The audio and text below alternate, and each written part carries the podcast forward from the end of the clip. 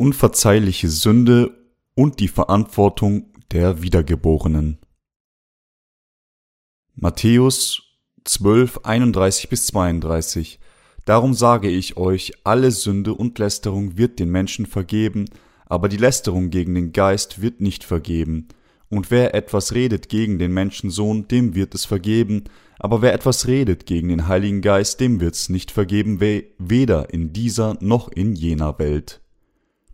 Was ich Ihnen bisher in meinen Schriften erklärte, mag seine Grenzen haben, aber alles, was ich in meinen Büchern zu erklären versucht habe, ist das Evangelium des Wassers und des Geistes, und ich bin sicher, dass jeder, der an diese Wahrheit des Evangeliums glaubt, mit Sicherheit die Vergebung seiner Sünden erhalten wird.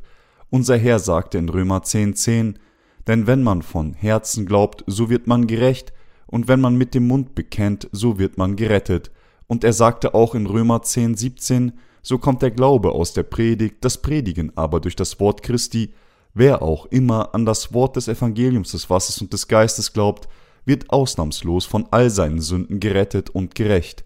Wenn Sie immer noch Zweifel an diesem Glauben an das Evangelium des Wassers und des Geistes haben, dann ermahne ich Sie, Ihre Herzen zu öffnen und daran zu glauben. Alle, die wirklich von ihren Sünden gereinigt werden wollen, sollten zuerst ihre eigenen Gedanken beiseite legen und an die Wahrheit des Evangeliums des Wassers und des Geistes glauben. Alle Sünden der Welt sind tatsächlich beseitigt worden, weil Jesus Christus sie alle weggenommen hat, indem er von Johannes dem Täufer getauft wurde. Heute werde ich die Sünde der Lästerung des Heiligen Geistes erklären. Meine Glaubensgeschwister, es sind genau diejenigen, die nicht an das Evangelium des Wassers und des Geistes glauben, sondern es lästern, die diejenigen sind, die diese Sünde der Lästerung des Heiligen Geistes begehen. Diese Sünde ist so fatal, dass der Herr sagte, dass sie weder in dieser Welt noch in der nächsten Welt vergeben werden würde. Also müssen wir alle das richtige Verständnis der Lästerung gegen den Heiligen Geist haben.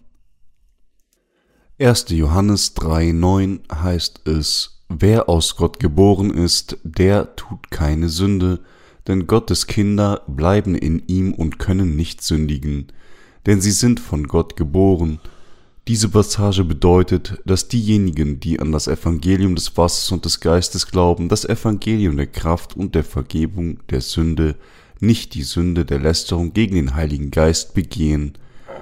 Im Gegenzug dazu steht jedoch in Hebräer 6, 4 bis 8 geschrieben, denn es ist unmöglich, die, die einmal erleuchtet worden sind und geschmeckt haben die himmlische Gabe und Anteil bekommen haben am Heiligen Geist und geschmeckt haben das gute Wort Gottes und die Kräfte der zukünftigen Welt und dann doch abgefallen sind, wieder zu erneuern zu Buße, da sie für sich selbst den Sohn Gottes abermals kreuzigen und zum Spott machen. Denn die Erde, die den Regen trinkt, der oft auf sie fällt und nützliche Frucht trägt denen, die sie bebauen, empfängt Segen von Gott, wenn sie aber Dornen und Disteln trägt, bringt sie keinen Nutzen und ist dem Fluch nahe, so dass man sie zuletzt abbrennt. Es steht auch in Hebräer 10, 26 bis 29 geschrieben, denn wenn wir mutwillig sündigen, nachdem wir die Erkenntnis der Wahrheit empfangen haben, haben wir hinfort kein anderes Opfer mehr für die Sünden, sondern nichts als ein schreckliches Warten auf das Gericht und das gierige Feuer, das die Widersacher verzehren wird. Wenn jemand das Gesetz des Mose bricht, muss er sterben ohne Erbarmen auf zwei oder drei Zeugen hin. Eine wie viel härtere Strafe meint ihr, wird der verdienen, der den Sohn Gottes mit Füßen tritt und das Blut des Bundes für unrein hält durch das er doch geheiligt wurde und den Geist der Gnade schmäht. All diese Passagen warnen uns, dass wenn jemand, obwohl er über die Taufe dieses Christus von Johannes erhielt und sein Blutvergießen Bescheid wusste, dieses Evangelium leugnet und ablehnt, sich freiwillig in jemanden verwandelt, der den Heiligen Geist lästert, wenn die Bibel über die Lästerung wider den Heiligen Geist spricht, ist es die Sünde der Verweigerung und des Ablehnens zu glauben, dass Jesus Christus jeden von uns durch seine Taufe und sein Blutvergießen gerettet hat. Daher kann jeder, der diese Lästerung begeht, auf keine andere Weise mehr von seinen Sünden gerettet werden. Solche Menschen glauben nicht, dass das Auflegen der Hände auf die Köpfe der Opfergaben und ihr Blutvergießen im Alten Testament dasselbe waren wie die Taufe, die Jesus Christus von Johannes dem Täufer erhielt, und sein Blutvergießen am Kreuz. Deshalb können sie die Vergebung ihrer Sünden nicht empfangen. Es steht im 1. Johannes 5,16 geschrieben, wenn jemand seinen Bruder sündigen sieht, eine Sünde nicht zum Tode, so mag er bitten, und Gott wird ihm das Leben geben. Denen, die nicht sündigen zum Tode, es gibt aber eine Sünde zum Tode, bei der sage ich nicht, dass jemand bitten soll, die Sünde hier bis zum Tode führt, ist keine andere als die Sünde des Unglaubens, die man begeht, wenn man nicht an die Taufe, die Jesus Christus von Johannes dem Täufer empfing und sein Blutvergießen am Kreuz als eigene Vergebung der Sünde glaubt. Mit anderen Worten, diese Sünde des Unglaubens, des Evangeliums, des Wassers und des Geistes ist, was die Lästerung gegen den Heiligen Geist darstellt.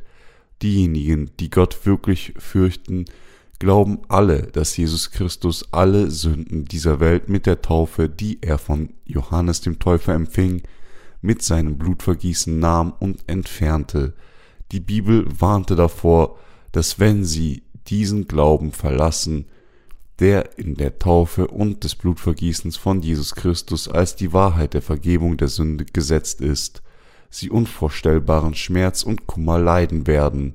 Selbst jetzt führt Satan unzählige Menschen in die Irre, nicht an die Taufe und das Blutvergießen von Jesus Christus zu glauben, aber sie dürfen ihren Glauben an diese Wahrheit nicht aufgeben, der Teufel täuscht Menschen mit alle Arten von Tricks, damit sie nicht an die Taufe von Jesus Christus glauben würden.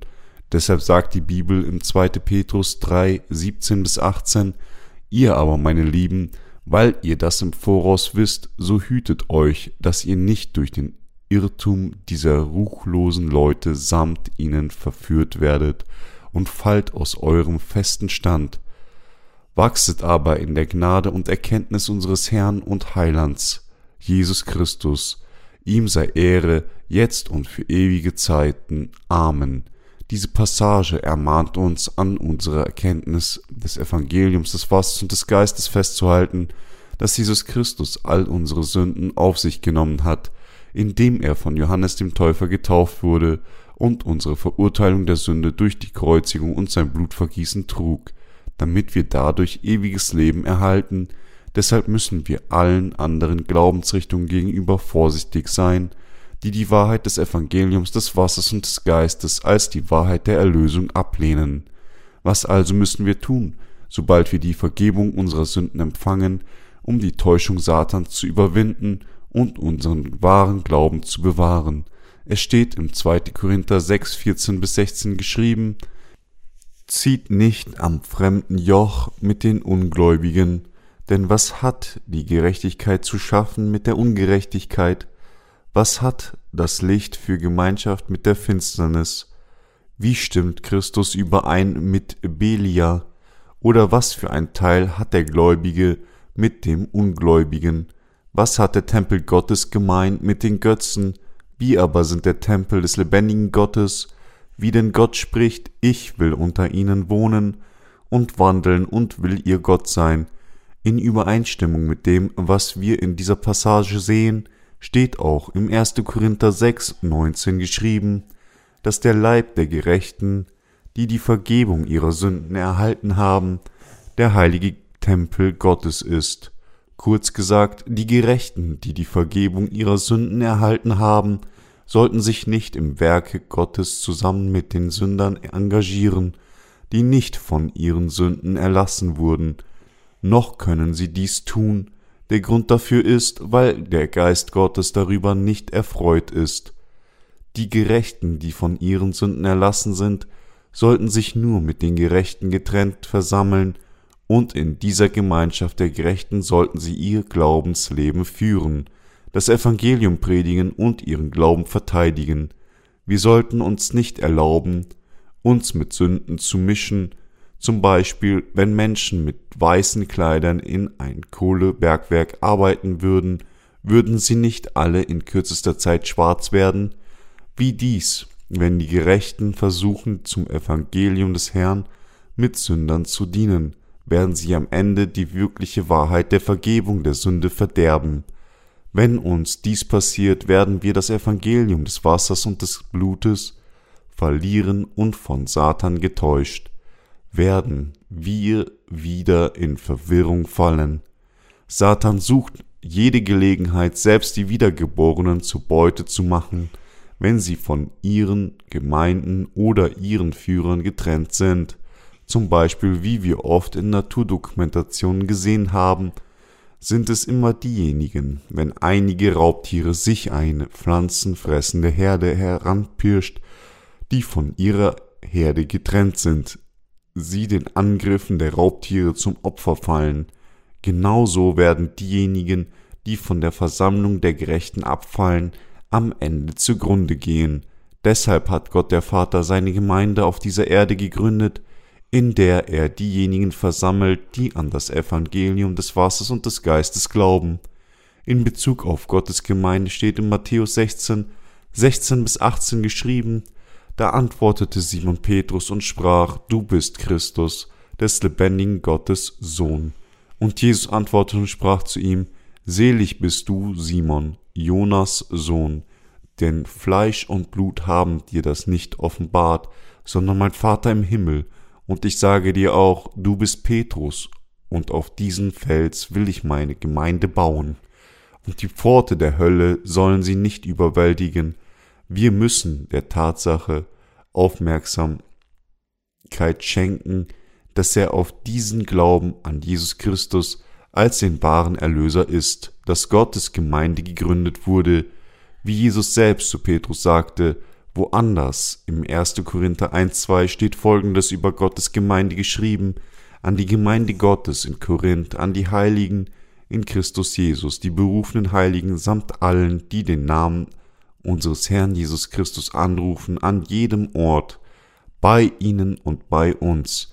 Der Apostel Paulus definierte Gottes Gemeinde als die Versammlung der Heiligen, die die Vergebung der Sünde erhalten haben. Anders ausgedrückt, Gott sagte hier, dass seine Gemeinde die Versammlung derer ist, die durch ihren Glauben an das Evangelium des Wassers und des Geistes von all ihren Sünden erlassen wurden. Und Gott sagte auch in Jeremia 3, 14 bis 15, Kehrt um, ihr abtrünnigen Kinder, spricht der Herr, denn ich bin euer Herr. Und ich will euch holen, einen aus einer Stadt und zwei aus einem Geschlecht, und will euch bringen nach Zion. Und ich will euch Hirten geben nach meinem Herzen, die euch weiden sollen in Einsicht und Weisheit.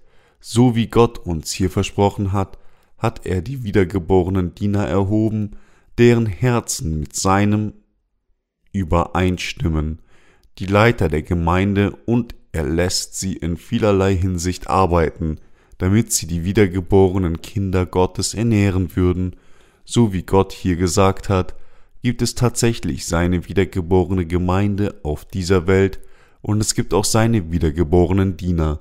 Es ist Gottes Wille gegenüber den Wiedergeborenen, dass er seine Hirten in seine Gemeinde aufstellt, um die Gläubigen, die an das Evangelium des Wassers und des Geistes glauben, mit dem Wort der Wahrheit zu nähren und für sie zu sorgen. Dies ist, wie die Heiligen in der Wahrheit kräftig wachsen. Der Apostel Paulus bezeugte seine Berufung vor König Agrippa.